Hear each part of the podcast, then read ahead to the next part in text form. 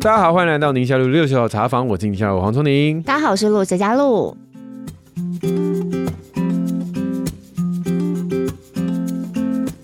哇，八月要过去了呢！哦，就要开学了耶！光荣的八月。对，这个八月过得还快乐啊！不过我录的时候还没过。对对对对对对，而且今天早上才发生一件瞎事，就是你看我们家三个小孩，每个人行程都不大一样，然后我就全部搅和在一起了。我今天早上呢出门的时候，第一件事情非常兴冲冲，就要把我们那个小的送去一个我很久以前就帮他报好的营队。哦、对。终于要甩掉他，摆脱他。然后送去的时候，在门口接的那个辅导就是他，因为没有你们家的名字啊。我想说，发生什么事？现在有点生气，想说你这行政助理怎么这么乱七八糟的？钱都缴了。对。然后他说你要不要确认一下？然后我就开了我的 email 看一下，就发现嗯，下礼拜。被退货，太急的把小孩送走了。真的很想小孩赶快上学呢。你是不是？我们家小孩有暑期辅导，然后听说有邻居跟我老婆聊天，然后就投以羡慕的眼光，嗯、就是我应该要把我的孩子送去一个有暑期辅导的学校，因为国中啦。对啊，对我说还没有啦，都我们也是很想要他在家能够休息一下嘛。哈、哦，但是是真的想要他们在家吗？其实我们没有一定要去暑期辅导哦，但是就像你讲。讲了，国中这有的时候大家都去了。对啊，对啊，对啊。像我们不是有一个小孩，就是才刚从体制外毕业，然后现在升国中，然后进入到一个私立学校，也是开始有暑期辅导嘛。对，我也蛮夸张的。我，嗯，你知道我们体制外就是之前爱请假就请假嘛，没有什么在管学校，就是很轻松，很这样很 freestyle。然后暑期、春夏秋冬都可以请。然后我就是没有什么注意他们学校的行程啊，早早也就排定自己暑期的计划。啊啊、所以老实说，我们才刚去大阪玩回来嘛。嗯嗯嗯、我们家那个小孩呢，他是新生训练两天，参加之后的暑期辅导，第一天就开始请假。哦，是哦。对，然后因因为出国嘛，所以请假天数比较多。啊、然后回去之后，发现大家其实都已经有进度了，啊、他就开始考试，都是迷迷茫茫的回来这样子。啊、因为本来就是体制外孩子，本来也不大会考试，迷迷茫茫回来。啊、然后以至于呢，接下来这个周末，我们还有要请假去五六日的这种啊，他整个 get 塞冰到不行哦，他在意了，他把我臭骂一顿，我臭骂一顿，到底有没有要我学习啊？学习对你来讲这么不重要吗？因为其实不止接下来这个五六日，下一个五六日也是要请假，啊、所以就是把我臭骂一顿。然后后来我们就是紧急做协调，这样子就尽量让他排开一些，就是少请一点这样。哇，你们家这个风格真的也蛮适合那个学校，因为有些学校不喜欢家长这样请，哎，嗯，会道德劝说。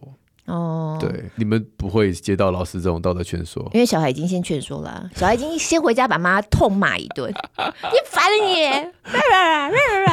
你，你缴学费钱都不是钱吗？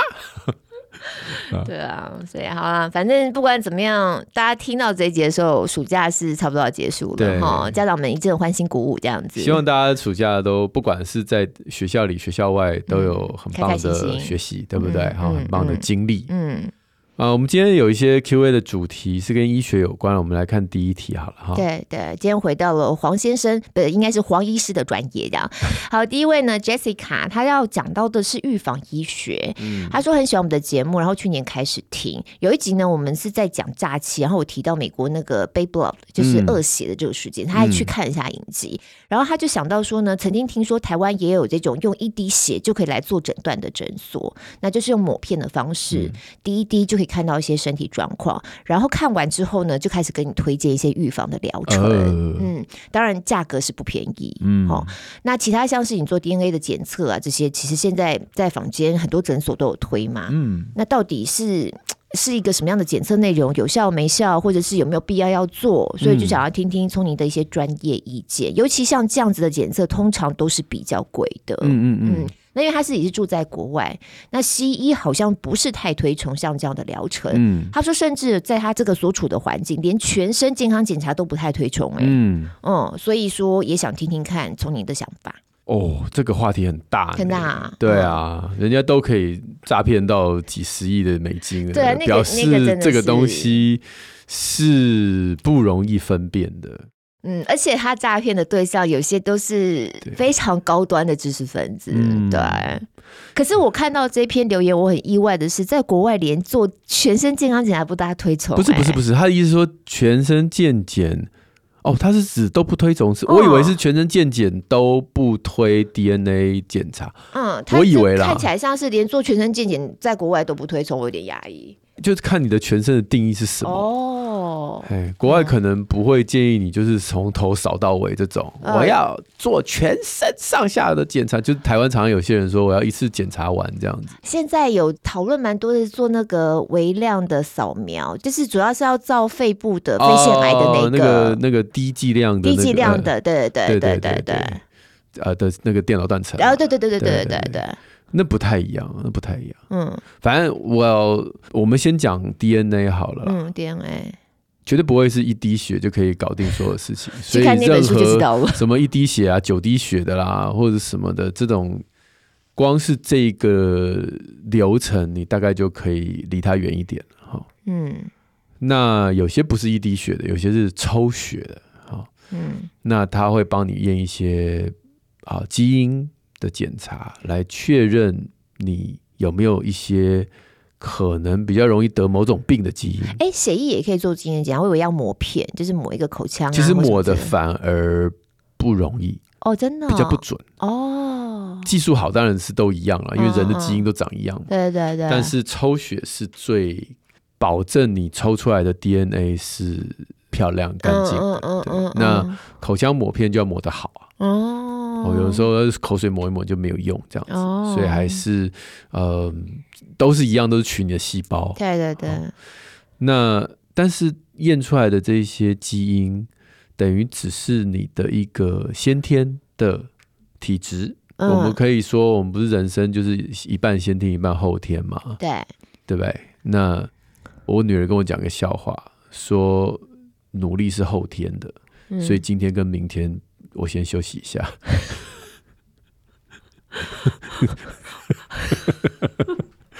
这这个笑话还蛮有后坐力的，蛮蛮好笑的，哎，蛮好笑的。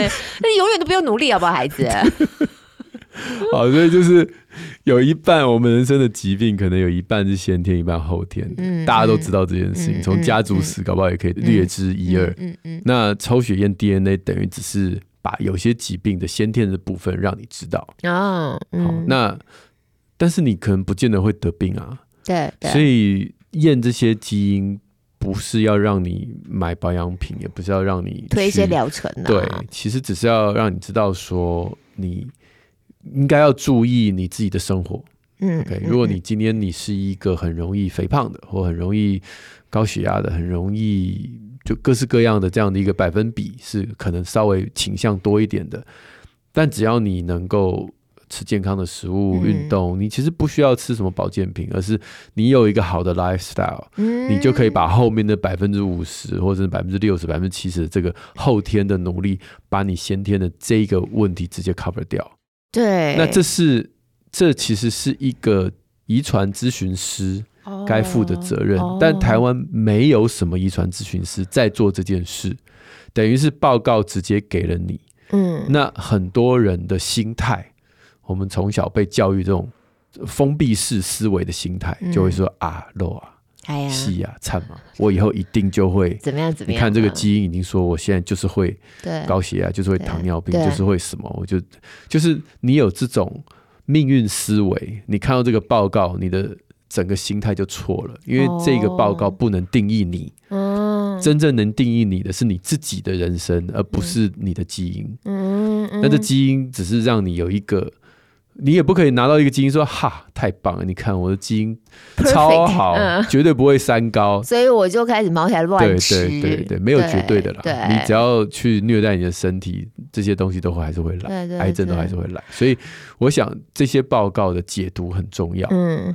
那你有没有得到这样的 information？有没有得到这样的讯息？跟你讲解这些基因资讯的人，有没有传递出这种正面的、这种成长型的思维、进步性的思维，让你在后半辈子因为这个报告而有更棒的呃人生，或者是我们之前讨论到的这个、嗯、这个健康余命增加？对对对对。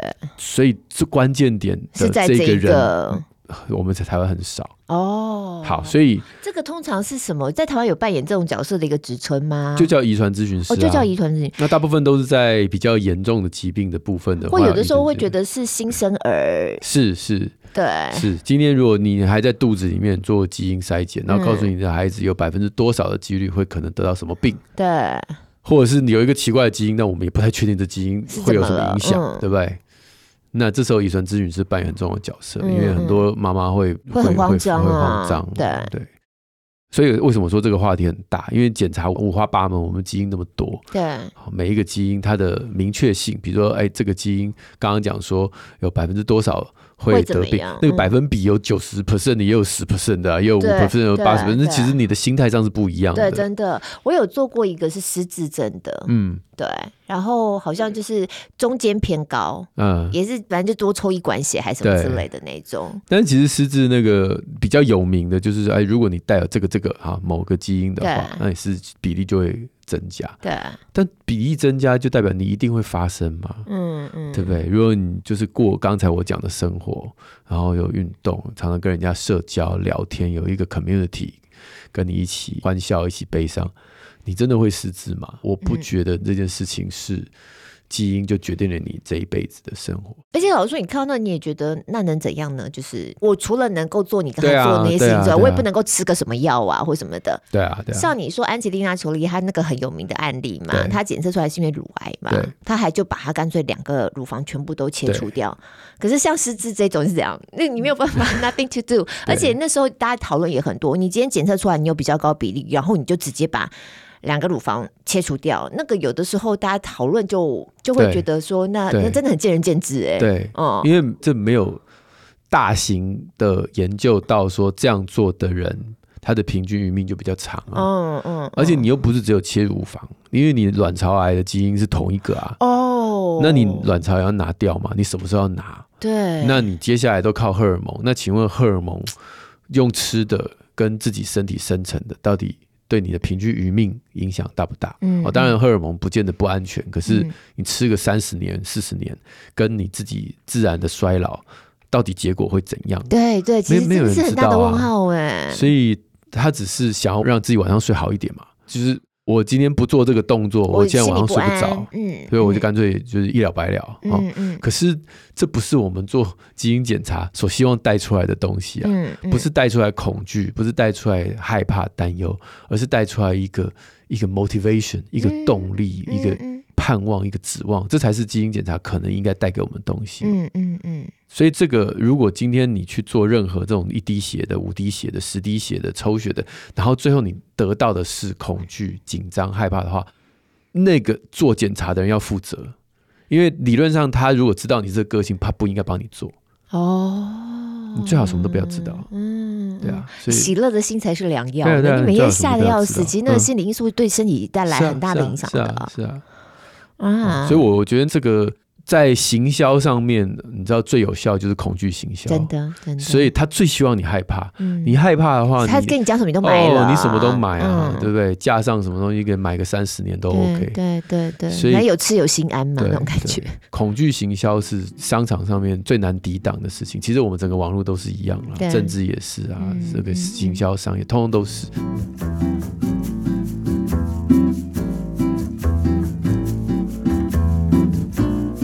之前疫情的时候做一个影片，就是恐惧行销在什么人身上有用？恐惧行销就是在我们假设人有五个阶段，嗯，就是从无知，然后到已知，然后到准备，然后开始到行动，然后到维持。假设今天讲运动，哈，你先不知道运动是对你好的，后来有人跟你说运动对你好，嗯嗯嗯，然后开始你就是买了一双鞋，那可能还没开始，好，然后开始跑了第一次，好，然后到最后开始持之以恒的跑。所以人的行为大概是五个阶段，嗯嗯嗯。恐惧行销就对前面两三个阶段最有效，嗯、就他，他什么都搞不清楚，对对对，他一知半解。然后正在执行的阶段又觉得说：“我这样对吗？我那样对吗？对要是继续下去吗？”那种感觉。这种时候，他去贩卖恐惧的时候，你最容易买单。嗯，可是到后面那两个阶段的人，你就没有那种办法吓到他了。嗯，对，因为他已经知道怎么一回事，因为他已经知道怎么一回事了，所以他会去衡量那个利弊得失，好，然后去对他自己做一个最好的决定，他不会被你恐惧行销牵着鼻子走。是。对啊，这个就是为什么我们需要宁夏路六十号茶坊，就是我们先 equip 你嘛，让你让这些话题。当然，我们请了很多的专家在不同领域。如果我们对于东西能够已经有到一个程度的理解，认识，对，对。那么有人再用再用恐惧形象来吓你的时候，你被骗的几率就稍微低。对，真的是这样。嗯，对，所以我觉得全身健康检查，什么叫做全身？这个可能也是要要定义一下。对对对，像我们医院现在的健康检查，如果你跟着。你的公司，然后跟医院的健检中心，或者是一般外面健检中心合作，嗯，都会有一些套餐嘛。对对对，因为现在劳保其实都有规定，一年都要检。对，所以最基本的，比如四癌筛检，对，好，或者最基本的那些基本的套餐，嗯，这个当然要做啊，这个也也是血液的一些常规数字的检查，对啊，总不能就是都不理他嘛。对，但是一样，你要做到什么程度？嗯嗯，好，这个就跟你。对你自己的生活形态是有很大的影响啊。嗯，如果你今天是一个健检，看到抽血报告只要没有红字，你就大吃大喝的人，哎，我倒觉得你应该做仔细一点，半年来一次。呃，就是就是说，你应该要给透过那个数字给自己点警惕，给自己一些警惕。但如果你是那碰到一点点数字你就吓半死的人，嗯。哦，那你做越多，你就下越多。嗯嗯嗯。哎，那其实你就先从那个最基本的数值里面的红字开始去过健康的生活嘛，或者做基本的预防，嗯嗯嗯、不要再去想说哇啊这个红字，那我是不是另外一个检查要做，以免那边也有问题啊，这边也有问题，那边有问题，那边有，然后最后你就。惶惶不可终日，对，到处都是问题。还有一种是观察一下家里头家族病史，例如说家里头大肠癌的比较多的，啊啊、那你可能就是大肠镜就会变成是是到了一定的年纪，对，每年都要做。你知道我们爱家好医生就是做了很多个癌症嘛，嗯，啊，一开始几个比较有名的癌症，我们就会做家族史，对。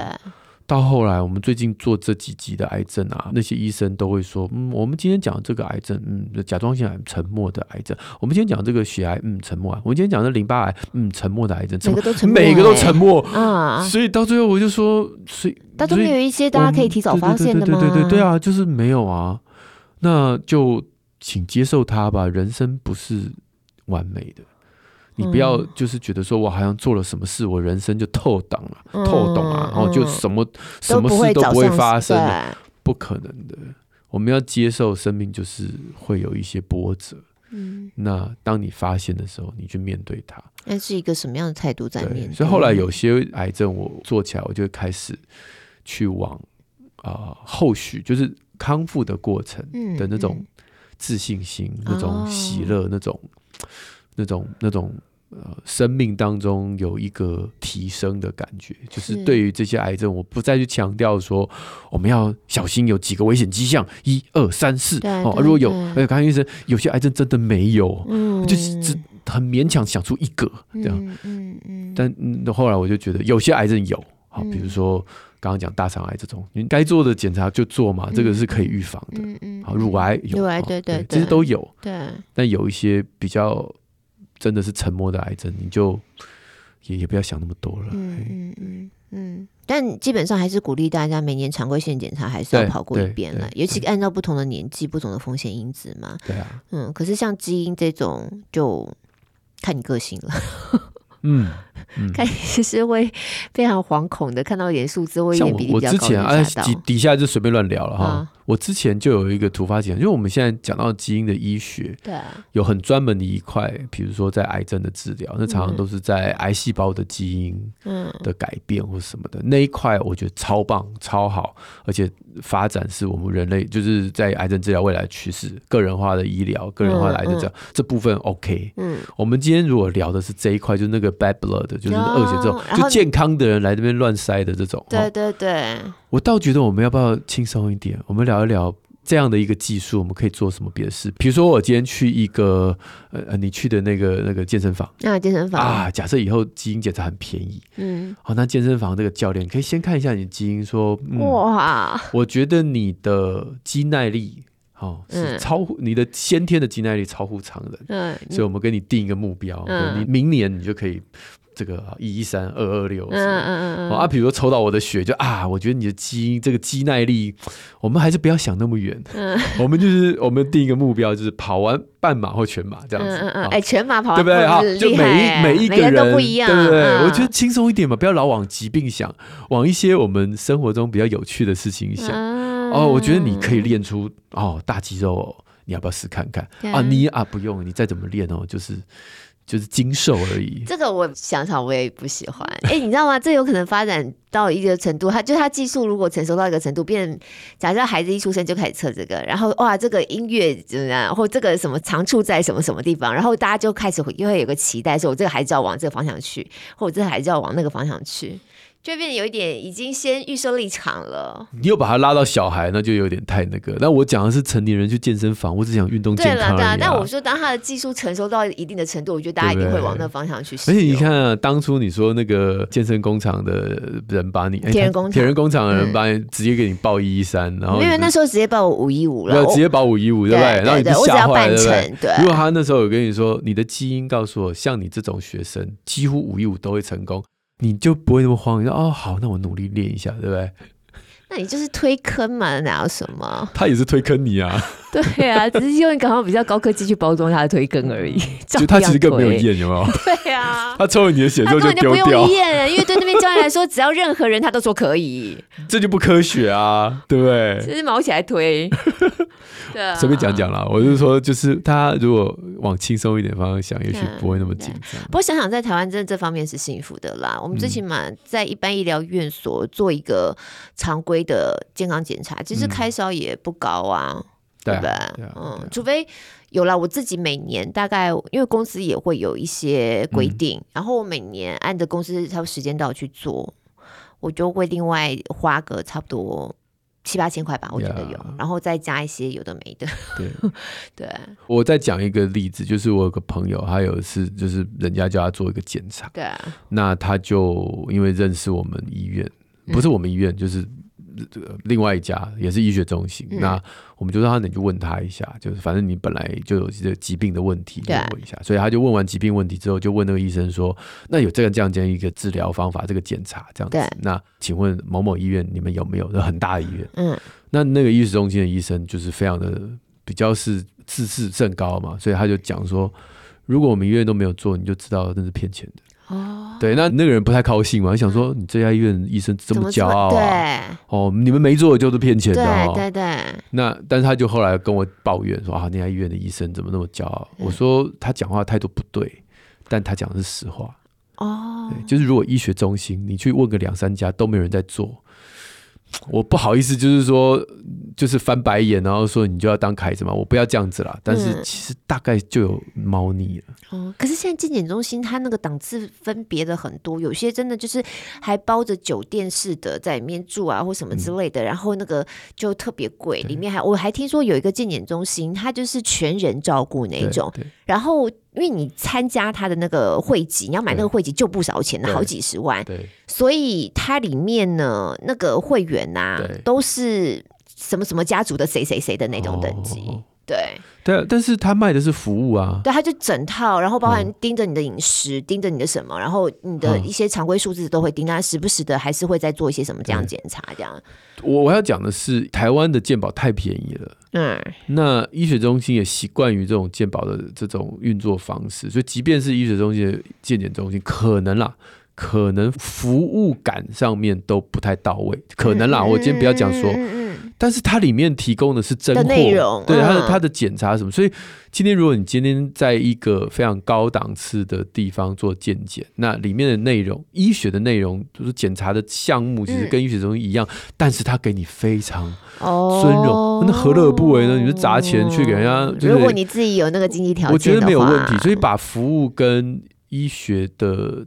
要要对对对对对对对对。对，因为现在很多就是做的真的服务超好的健检中心，对啊，嗯，我讲的医疗的部分。了解了解，那也就是就跟大家讲，台湾的健保很便宜，所以医生不是只卖药而已，他是卖专业的，嗯，卖不是只卖技术，他也是卖专业的，所以你可以去问医生。如果你今天就像我那个朋友一样，嗯、他在外面哎，被人家跟他讲这个东西，你可以找一个你信任的医生，嗯，你挂号说，我今天没有要拿药，没有要看病，我跟你聊一聊。我想问这件事啊，哦，我付挂号费就等于咨询你的专业啊。哎，这真的是大家要重新调整自己的想法，因为我们往常进到医院，真的好像医生自己也变成是说，我是不开药给你，然后病人会说些什么，或你挂我的号，你会说些什么那种感觉，然后也就觉得说，我就真的没有需要吃药啊，对啊，对不对？就是，但是我们我想要找个人聊一聊，或是确认一些事情，确认一些事情啊，嗯、对、嗯，这样也可以耶，绝对可以啊，当然时间。哦时间就看你看的那个医生有可以给你多少时间哦。如果他的门诊人很多，但有时候你也可以很贴心的说，我只想得到一个答案，就是是或不是，或者说，如果是你的家人，你会不会接受这样的一个治疗？就哎、欸，我说句实在话，如果是有这么一个医生，你信得过的话，说不定现在很多都有特约诊嘛，嗯、特约诊的。费用当然比起一般健保诊的费用是贵一些，嗯嗯、可是你真的是可以好好的跟他讲个半个小时。对，对那你说即便贵一些，好吧，一两千块好了，只是因为台湾健保太便宜了，所以我们会觉得一两千块好像很贵。对，但一两千块也可以有这样的专业的咨询，半个小时，好好的讲个半个小时，maybe 有时候甚至更久的时间。然后省下未来几十万的某个营养品或某个无效的医疗的开销，其实其实是非常划算的。对啊，哦，嗯。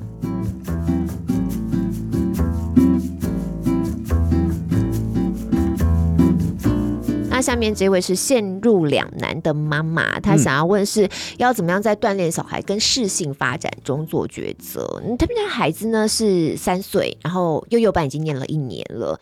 然后他特别当时是选择了华德福幼儿园这样，可是这个学校当然妈妈会选这个学校，心里头是有一些期待的嘛。但是这个学校呢就非常重视小孩的体能，所以即便幼幼班呢就会。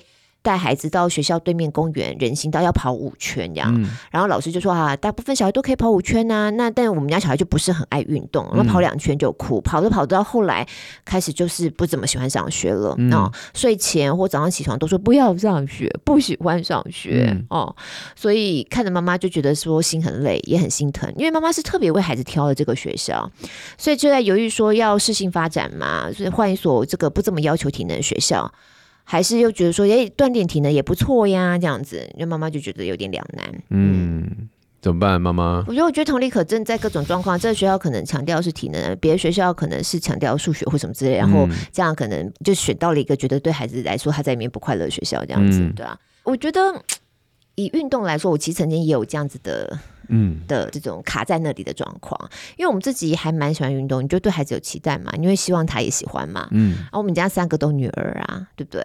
哪那么那么多小女生天生就喜欢运动？其实我觉得比例上来说有啦，但是大部分女孩其实没有那么喜欢。我又晒又，你看我们家小孩每次要游泳、要要跑步、要干嘛，一流汗，然后洗头发什么的，他们光洗头发这件事情，他们就会觉得很烦。有的时候就是他们。奶油的事情很多，不一定是你想象的那样，嗯、对。可是运动项目其实很多啊。对，我其实我真的曾经卡在那里过，就是啊，我们自己有比赛，想要把小孩拉去比赛。我曾经有一次因缘机会碰到一个国外的选手，精英选手，然后是妈妈选手。他那次来到台湾比赛呢，好像有带着他的小孩来，很可爱，一个小女孩 baby 这样。然后我就大概聊一下这样子，我想说，哎，那你以后对你小孩，你会希望他也怎么怎么的吗？他说没有，哎，就是看他喜欢什么项目都可。可以，他没有一定要他跟着妈妈一样，也要喜欢跑、喜欢骑车或什么的，但就是一样，就是体能上锻炼，其实有各种方法。那假设他就不喜欢跑步嘛，那你非要逼他去跑，说明他游泳很厉害啊。对不对？说不定他其他项目，所以你看有球类运动的，跟我们这种跑步那种耐力型的，那是完全不同的。像男生为什么喜欢打球？因为竞争嘛，有时候，然后有时候朋友玩嘛，打着打着就是会讲两句，也是一种社交生活啊，那也运动了呀。嗯，对啊。那我们家像我们家老公，他们以前篮球队也很喜欢打，打到后来不能打，就是打不动了嘛，因为常受伤嘛。就 是因为我男生在篮球场上有时候真的也很狠，下手很狠。他有一次打球跟他抢球，抢到手指骨折。了啊。对，然后还还进医院去打钉什么什么，然后就、嗯、他就再也就没有怎么再打篮球。我一说，如果今天你的重点是体能这一项，那不跑步还是有很多选择啊。我觉得这个事情是可以跟老师沟通的，因为当初去选择这个学校，一定他有很多面向你都考量到，maybe 他其他面向都是你觉得你很喜欢的，就这个部分不行。那其实可以跟老师沟通沟通啊。可以这样吗？我不知道哎、欸，就是只有你的小孩坐在教室里。没有，你的小孩可以去，或者是就走走这样。对，我对对对，走走也可以啊。可是他就脱队了，那那个老师就你就在人行道跑，总会碰得上吧？其 实不是就绕圈跑吗？这太恐怖了啦！没有啦，因为小孩小啦，可能不行啦。但我觉得就是这个，其实看看可不可以跟学校沟通吧。可是我我我因为我以前曾经卡在这里过，但后来就会觉得说，对啊，那干嘛呢？他不喜欢这项目也无所谓啊，对，他可以喜欢别的项目啊。像我们有一起去去比赛或是一起运动朋友，其中有一个。他真的，他就超级无敌讨厌跑步的，啊、无敌讨厌，真的。对，可是他骑车，他骑的超开心，嗯、那那就 OK 呀、啊，那他就找到他自己喜欢的项目了，干、yeah, 嘛要那么执着呢？这、yeah, yeah, yeah. 是针对运动这件事情啦、嗯。对，对啊，我就觉得这一题给你回答一定很好，因为啊，因为你很重视孩子的这个体能啊，可是你也没有逼迫他们一定得怎样怎样又怎样。因为一个过程啊，就是说你自己也去回想，我小时候我也不运动啊，嗯、我不是好几次分享，我在快要四十岁之前有意识说我想要养成运动习惯之前，我是从来不运动的女生哎、欸嗯，对不对？所以人人都有可能，就是只要你那个某种动机被触发了之后，嗯，我应该验一下你的基因，验 我的基因，就发现什么？原来是浪费了这个被主播耽误的运动天才。其实没有，真的，所以我的成绩一直都不好。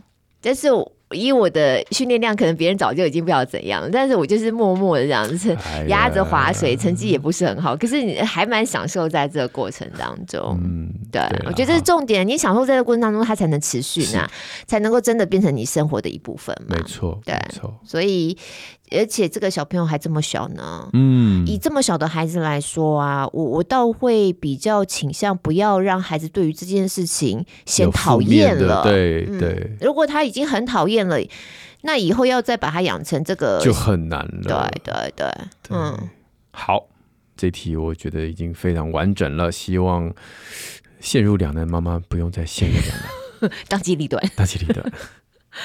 换一个运动项目让他试试看，这样子就发现他踢足球天才呢之类的。对啊，游泳天才哦之类的。我觉得怕热的人到后来都在游泳池里面找到一个比较好的嗯的运动习惯。对，就是有放冷气的场馆嘛。对，而且起来可以立刻冲一冲的。对，回家也不用洗澡了。哎呦，因为帮妈想到很多好的对好的点。对，好，下一位这个菜菜。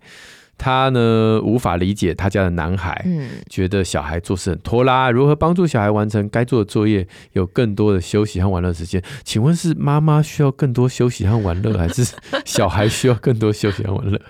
都要，好像很多小孩其实都会被爸妈讲做事拖拖拉拉啊啊！可是是不是男孩的，就是拖拉程度又比女孩更高？我不晓得，就是我自己个人呐、啊嗯，就是感觉普遍听起来，好像男孩的家长们对这件事情抱怨的强度比女孩家长们有时候好像，感觉起来我，我我身边听过的啦，可能是那些男孩呢，他们会想喜欢做的事情，他们就跑去做了，或者就分心，然后就被认为是一种拖拉，嗯。对，因为爸爸妈妈期待他们要做的是 A，可是他们想要做的是 B，嗯，他们就一直不做 A 这样的，嗯嗯。I don't know，我我不晓得拖拉到底男孩女孩比例多少，因为我我也碰，就是妈妈抱怨女孩拖拉的也，也很多，嗯。然后我们之前不是好像请蔡宇哲老师一起聊聊吗？嗯，拖延就是还得 聊自律有没有？对啊，这就是很正常的啊。嗯啊，对啊，人性嘛。所以我我我是觉得换一个角度想。就是拖拉是正常的，嗯嗯嗯嗯。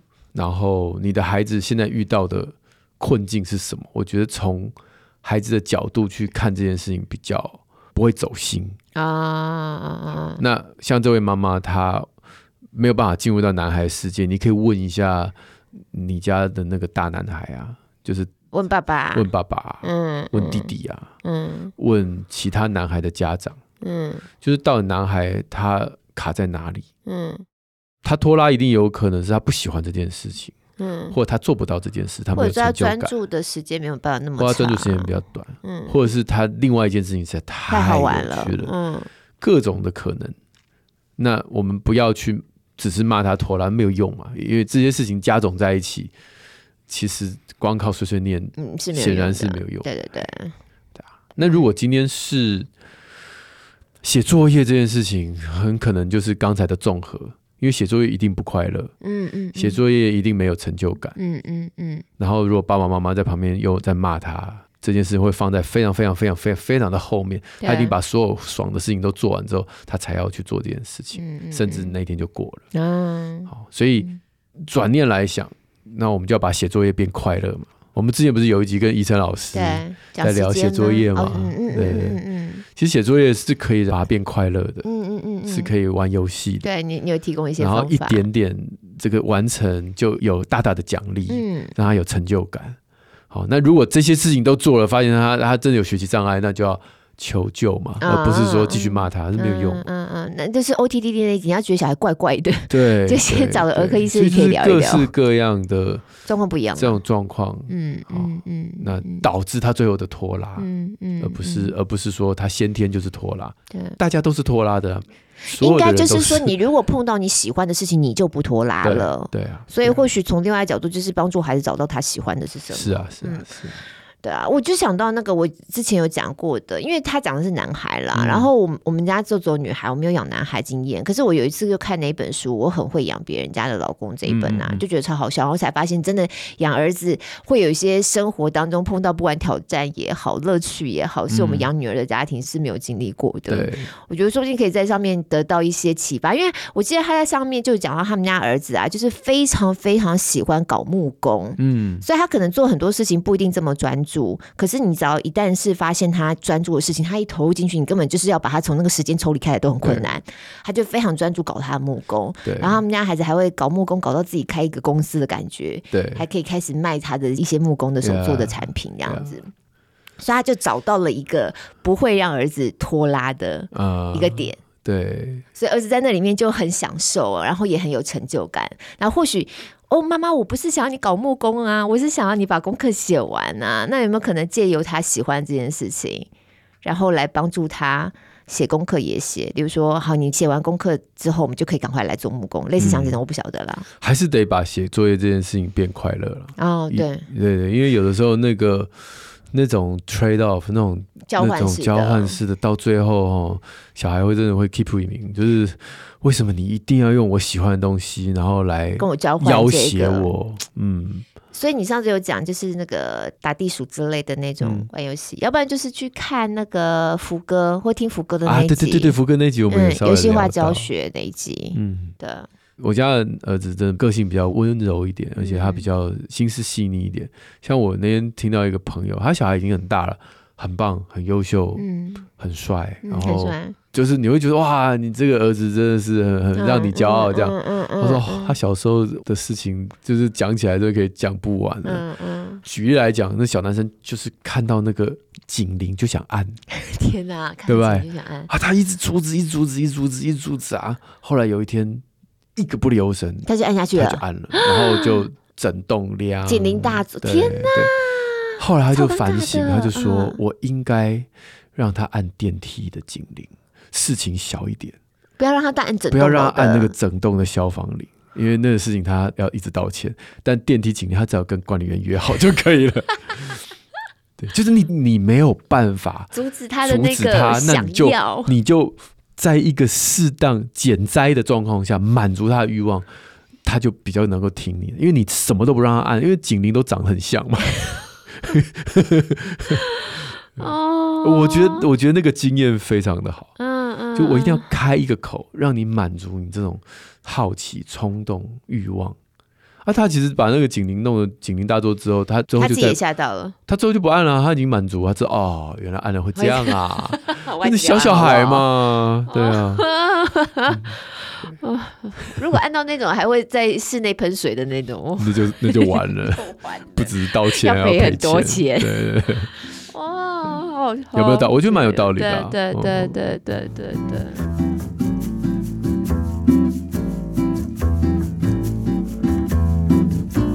好，那我们今天 Q&A 只有这两题，那我们聊的太多了，把一些题目挤掉了。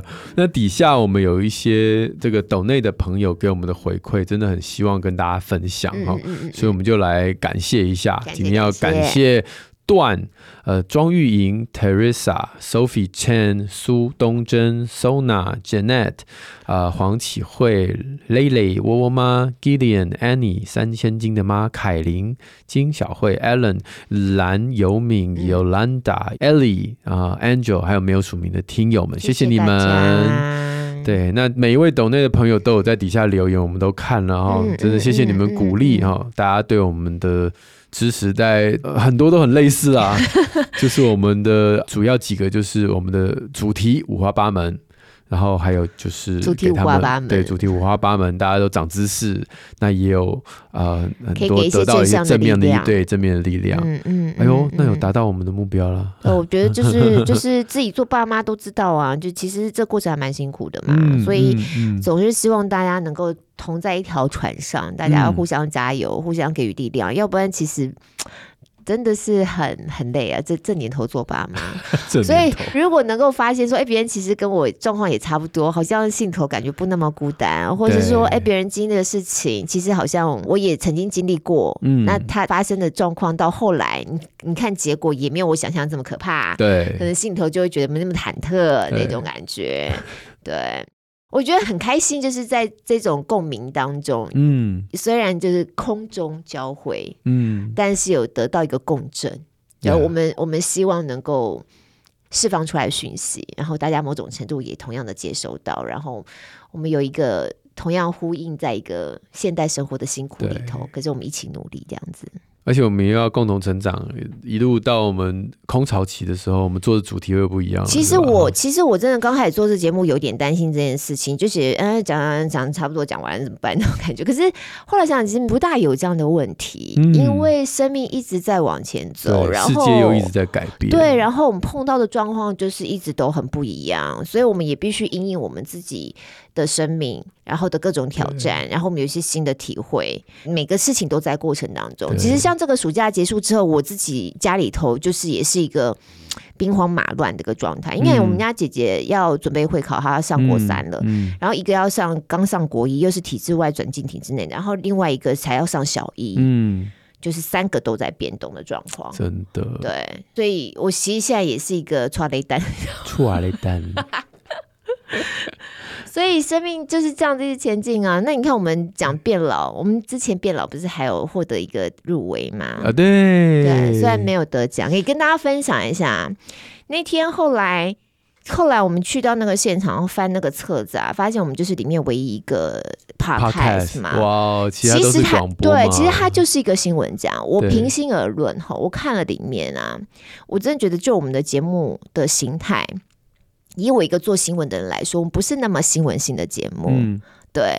可是得到一个像这样子，那真的是觉得自己入围就是肯定，真的呢。对，因为。老实说没得奖，我觉得好像也是应该，因为就不是那么新闻呐、啊。它它是属于新闻奖，它就应该有个新闻奖，基本上新闻的一个 format 在那边。那我们节目就不是那么新闻嘛，嗯、所以好像也是，是冲着你的面子了。应该不是啦，拜托。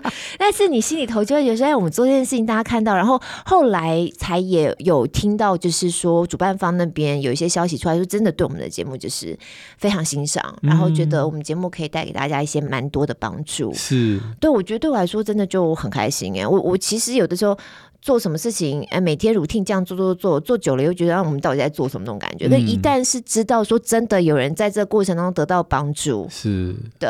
然后我不知道你会不会像我啊，我我蛮妙的。你看我们录音就这样录，对不对？嗯。然后有时候来宾来讲的东西跟大家听到其实也一样啊，对，只是我们比较早听到一点而已。对。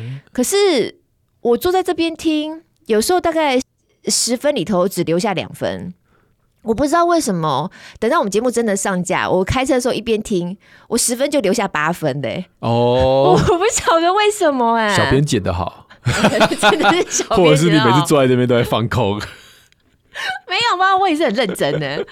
对啊，对啊，那我不知道，可能是因为坐在一边录的时候，一边心里头又在想着其他事情。是复习啦。哦，有可能，有可能。第一次接触的时候，对对对对，第二次接触就不一样。对对对，所以我能够明白为什么有些听友会重复听呢？对啊，因为基本上等到我又在听的时候，有时候听了两三次都有，也是有两三次嘛。可是每次听到的时候，我觉得哦，好好笑哦，怎么那时候讲的这么好笑，或者怎么那哦，对，这个真的是很有道理耶。这样明明自己都不知道听了几次，还觉得很有道理，是为什么？给自己的过去按个赞。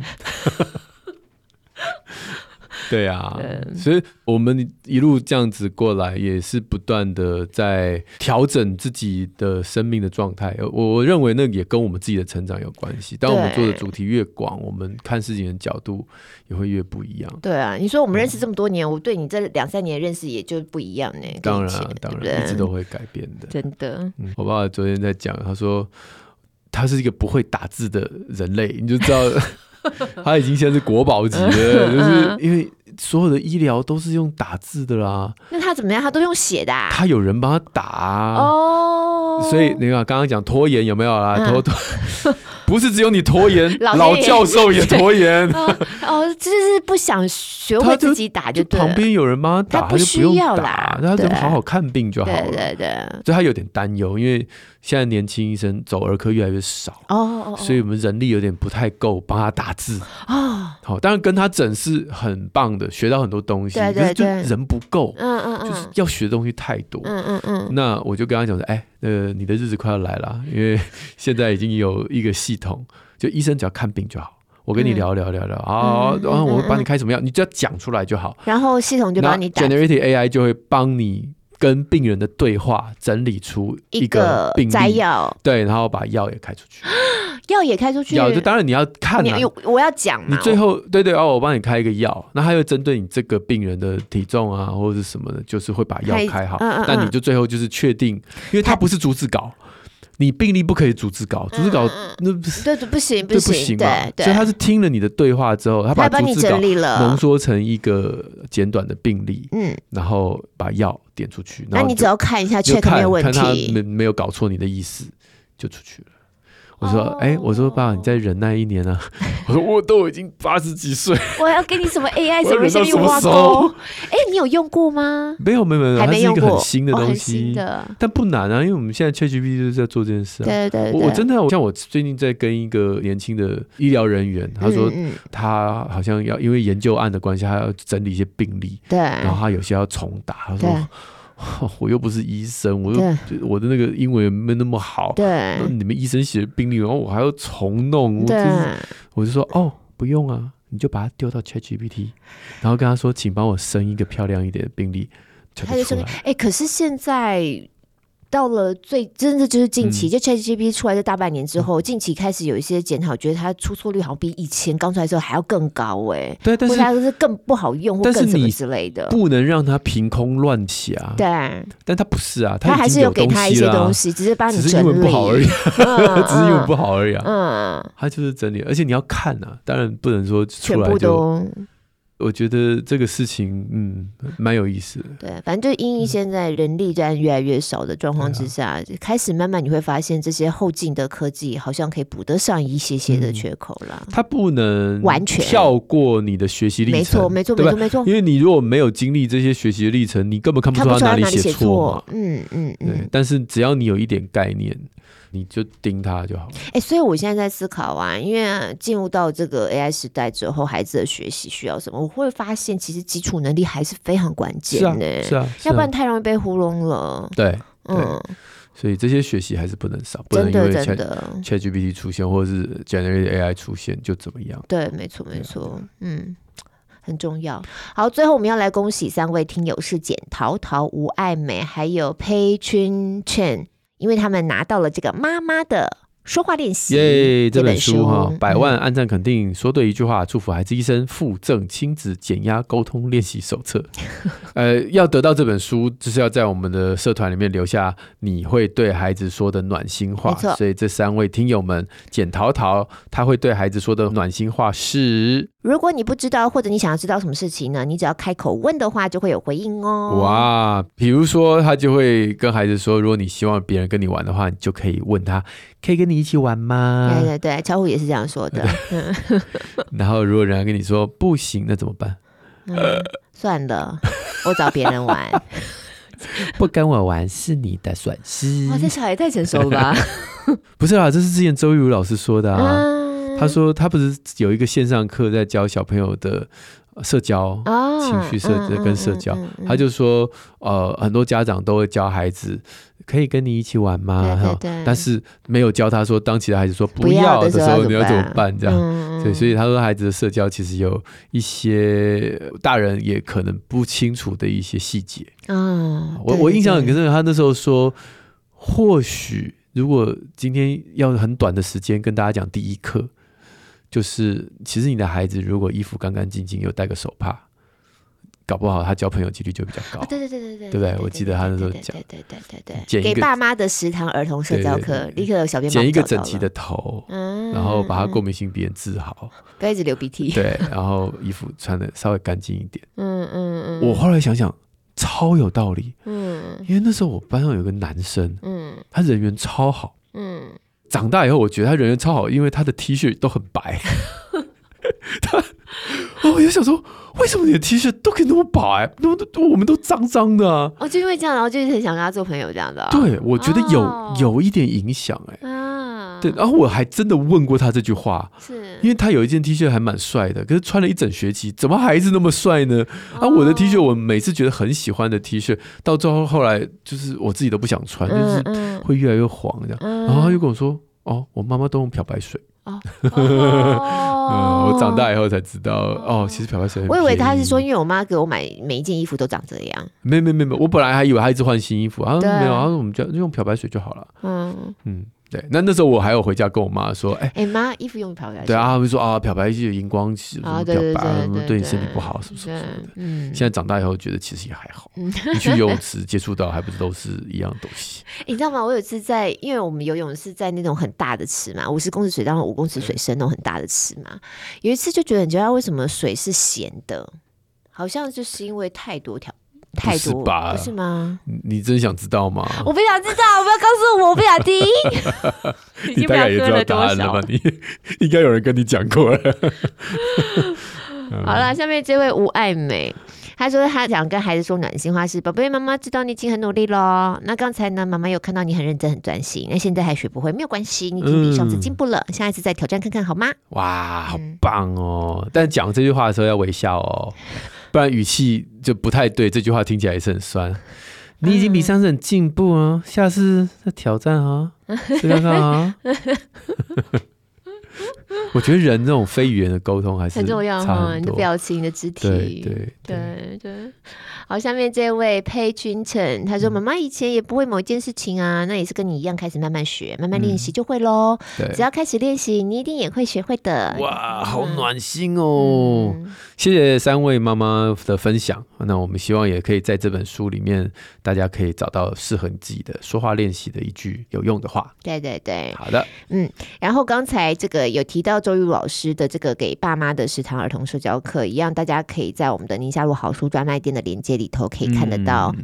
嗯好，今天的日期是八月二十六号，大家有没有觉得很开心？下礼拜就要开学了，开学到了。其实我们今天宁夏路有一个呃宠粉活动，对，因为我们宁夏路现在有这个有很多的朋友们已经加入到我们的脸书社团，嗯嗯，然后我们又有这个很多的朋友抖内，我们决定要多让大家有被宠的感觉。对对，第一波啊，这应该不知道第二波啦，第三波，但我们之后会比较密集一点。对，这一波跟开学有关。欢的宠粉活动是牛奶。对，因为早上起来有时候小孩不晓得要吃什么。对，其实我们家小孩有时候起来可能有一点下床气，嗯，或者是有一点点就是还没有醒的感觉。对，但我就觉得，那你喝一点豆浆牛奶，这个最起码有一点东西出去好。对，对，所以我们第一波就送大家牛奶，在开学的时候。对，有关早餐可以搜寻黄聪宁跟别让早餐。哎，我那时候文章叫什么？别让早餐伤和气是这个标题吗？小编你，哎呦，你太强了，连这个都可以立马回。你就打黄仲宁跟早餐跟伤和气，你就会看到我写的一篇很中肯安慰大家的心，就是其实早餐没有你们想的那么重要。早餐很重要，但是没有你想的那么那么重要。为了早餐跟孩子破坏亲子关系，因为我们以前都有一个广告词啊，有没有？早餐很重要，一定要吃哦，对这种嘛。好啦，反正呢，如果说早上小孩子起来没胃口，不想吃，然后你还是觉得要吃点什么，妈妈比较安心的话，我觉得一瓶牛奶很适合啦。对，嗯。那不管你是喝一瓶牛奶，还是一种牛奶又配面包，又配这个吐司，又配粥，不管啦，反正我们要送大家牛奶就是了。对对对对。我们今天带来一百瓶的 A2 贝塔酪蛋白鲜乳要送给大家。嗯，就先乳坊，大家之前应该有听过我们访问、嗯、他们的阿嘎，对不对？对对，执行长嘛。嗯，那我自己后来都订他们家的这个 A two 贝塔肉蛋白了，很好喝。然后这一次我们真的是很开心，其实中间过程酝酿很久了，但终于谈到这一百瓶，那要怎么样送给大家呢？对，嗯、相关资讯是在我们社团，但这是快闪，所以 对对对，我们在社团上会把这个游戏规则跟大家讲，然后大家立刻就参加，几天之后我们就收摊，这样。对对对对对。所以赶快去我们的宁夏路不公开社团去看一下，因为今天二十六号嘛，这个活动我们三十一号就会公布了。我们会总共有二十五组的幸运的听友可以收到这四瓶的 A2 贝塔酪蛋白鲜奶。好，欢迎大家这个加入社团之外，也欢迎大家抖内啊，在我们的抖内页面可以看到我们很多节目，还有我们的连结，对，其他相关的资讯都在里面。那朋友如果 Apple Podcast、Spotify 听话，帮五星赞一下。学员池持续开放当中，一样连接会在节目资讯栏里。那我们就下礼拜三空中再会喽。拜拜。